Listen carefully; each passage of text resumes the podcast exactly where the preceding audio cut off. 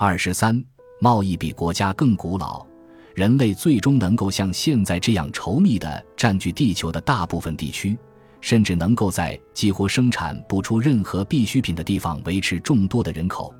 这是因为人类就像一个自我伸展的庞大机体，学会了扩展到最遥远的角落，从每个地方汲取整体所需要的不同养分。当然，即使在南极洲，不需要多久也能使数千名矿工挣到丰足的生活资料。在一个来自太空的观察者看来，这种表面不断发生变化的遍布全球的现象，很可能像是一个有机体成长的过程。然而，并非如此。它是由不再率性而为，而是遵循着传统习惯和规则的个人所成就的。这些生意人和东道主，对于他们所服务的具体需要所知甚少，他们也不需要这种知识。许多这样的需要当然要过很久才会出现，因而人们甚至无法预测他们的一般特征。对经济史的了解越多，就越会发现。一个高度组织化的国家的建立构成了早期文明发展的顶峰，这种想法是错误的。由于我们对有组织的政府的所作所为的了解，必然大大多于个人之间自发的合作所成就的事情，因此历史说明严重夸大了政府的作用。这种由于事物，例如那些文献和遗迹的性质使然而形成的骗局，可以拿下面的故事为例。考古学家根据有关具体价格的最早记录是刻在一根石柱上这个事实，便断定价格总是由政府制定的。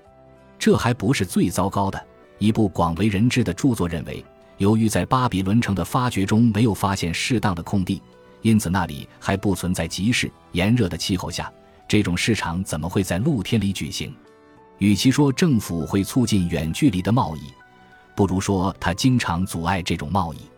为经商的个人提供了更大独立性和安全的政府，是这种商业带来的信息和人口的受益者。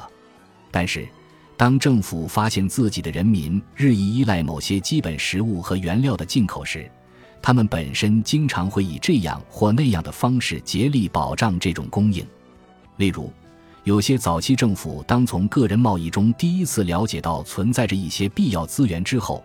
就会试图用有组织的军事或殖民远征取得这种资源。雅典人并不是最早，当然更不是最后一批做这种事的人，但是因此便像一些现代作者那样得出如下结论，却是很荒谬的：在雅典最为繁荣发达的时期，它的贸易是受到管理的，受着政府签订的条约的约束，并且是以固定价格进行的。实际情况似乎是。强大的政府对自发的改进一再造成破坏，使文化的进化过程半途夭折。这可拿东罗马帝国的拜占庭政府为例。中国的历史也提供了政府试图推行完美的秩序，使创新变为不可能的许多事例。这个国家在技术和科学方面大大领先于欧洲。仅举一例：十二世纪，它在浦江一侧便有十座油井在生产，政府的控制权所导致的。肯定是他后来的停滞不前，而不是他早期的进步。使极为先进的中国文明落在欧洲后面的是他的政府限制甚严，因而没有为新的发展留下空间。而欧洲，正如前一章所说，它在中世纪异乎寻常的扩张，很可能应当归功于政治上的无政府状态。